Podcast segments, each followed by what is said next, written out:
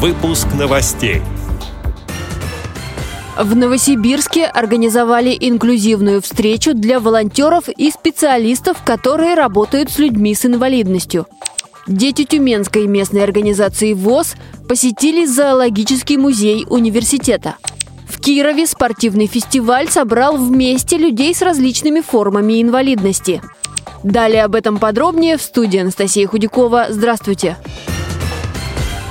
В Новосибирске представители Федерального агентства «Росмолодежь» провели встречу для волонтеров и специалистов, которые работают с людьми с инвалидностью. На инклюзивной площадке выявляли актуальные проблемы и обсуждали будущие проекты, которые помогут обществу больше узнать о жизни инвалидов различных категорий и расскажут о правилах этикета при общении с ними. Участники сошлись во мнении, что работу эту нужно вести, начиная с детского сада. О молодежных проектах московского КСРК ВОЗ на встрече в Новосибирске рассказала сотрудник отдела по работе с молодыми инвалидами по зрению Дана Мерзлякова. Мы еще должны были обмениваться инстаграм-визитками. И у ведущего программы, у модератора, и у ребят, собственно, возник вопрос, а как же я, как незрячий человек, единственный присутствующий в рамках инклюзивной платформы «Крылья возможностей», буду использовать использовать Инстаграм.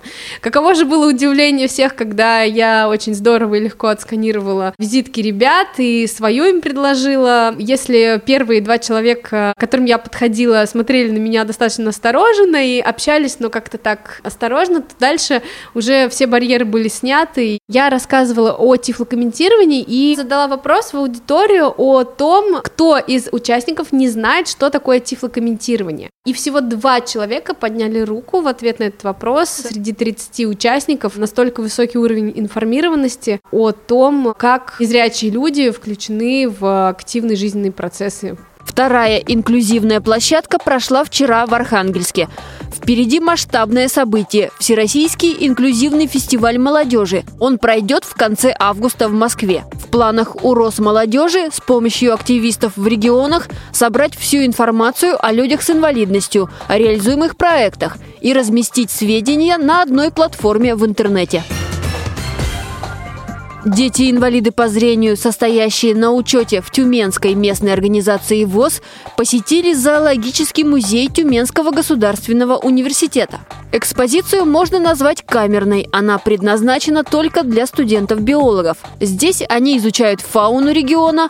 Площадь музея составляет более 200 квадратных метров, но все равно не вмещает весь материал, который выставляется прямо в учебных аудиториях. Экспозиция недоступна для большинства жителей областной столицы и гостей города, поскольку расположена в стенах учебного заведения. Однако для незрячих посетителей сделали исключение. На небольшой выставке много различных животных, причем как знакомых всем с детства, так и экзотических. Маленькие тюменцы знакомились с медведем, волком, лисой и крокодилом. Ребята постарше подробно изучали росомаху, морского зайца, белку и различных птиц. Для закрепления материала юным гостям предложили прослушать голоса животных, передает общественный корреспондент филиала «Радиовоз» в Тюмени Ирина Алиева.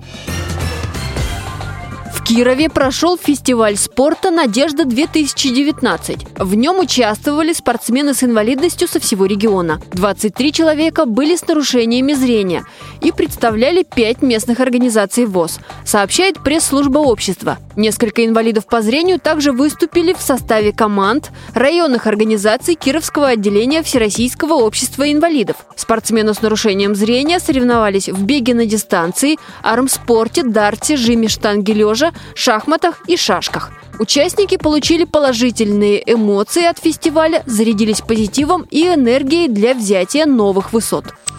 Эти и другие новости вы можете найти на сайте Радио ВОЗ. Мы будем рады рассказать о событиях в вашем регионе. Пишите нам по адресу новости собака ру. Всего доброго и до встречи!